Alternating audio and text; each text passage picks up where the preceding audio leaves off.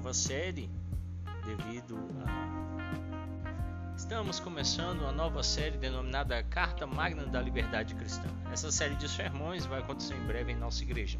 Para isso, eu quero dar uma olhada rápida em alguns princípios da Carta aos Gálatas com você aqui nos nossos podcasts. Para introduzir você à leitura dessa carta, eu quero falar para você desses seis capítulos compostos de 149 versículos. Leitura rápida, porém profunda dessa epístola. Os propósitos implícitos dela são abordar uma crise repentina na Galácia, uma região na parte sul da Ásia Menor, onde os missionários cristãos judeus, judaizantes, estavam dizendo aos gentios que esses tinham que receber a marca judaica da circuncisão para pertencer totalmente a Cristo.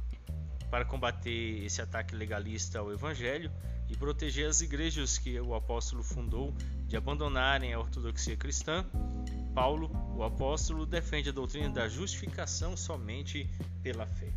O público-alvo dessa epístola são os cristãos da Igreja da Ásia Menor, atualmente chamada de Turquia, que de maneira entusiasmada aceitaram o Evangelho no início, como Atos capítulo 13 e 14 mostram.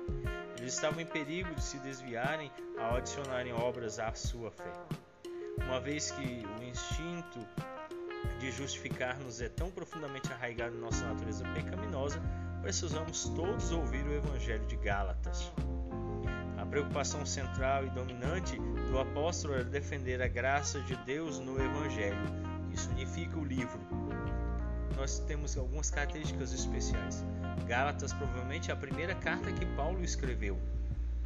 João Calvino diz o seguinte, comentando a Epístola aos Gálatas: Paulo havia instruído fielmente os Gálatas no Evangelho puro.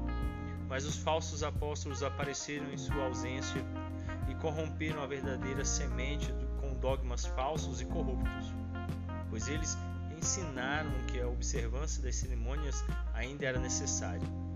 Isto pode parecer banal, mas Paulo lutou por essa questão como um item fundamental da fé cristã. E com razão, pois não é uma falta leve apagar o esplendor do Evangelho colocar uma armadilha na consciência e remover a distinção entre a antiga e a nova aliança.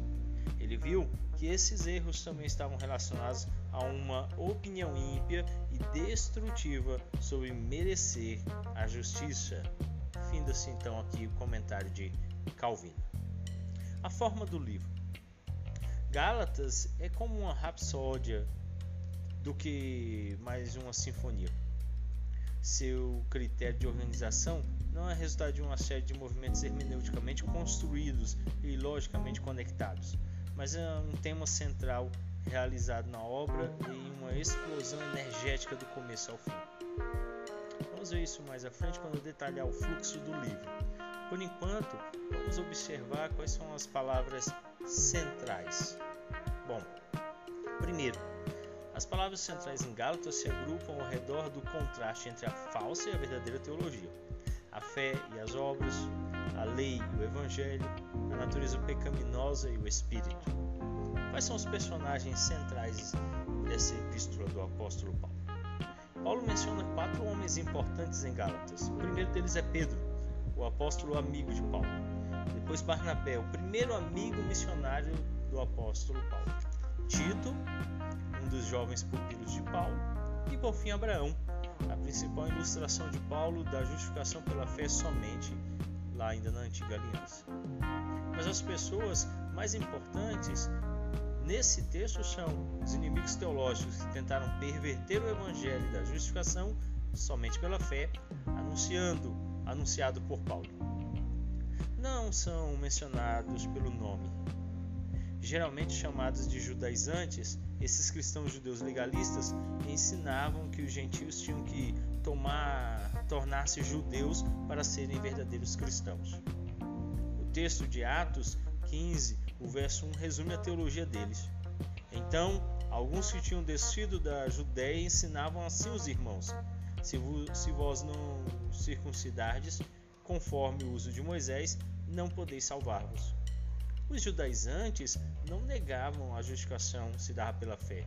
Entretanto, ao acrescentar a circuncisão à mensagem da cruz e a lei ao evangelho, eles estavam negando a justificação ocorre somente pela fé.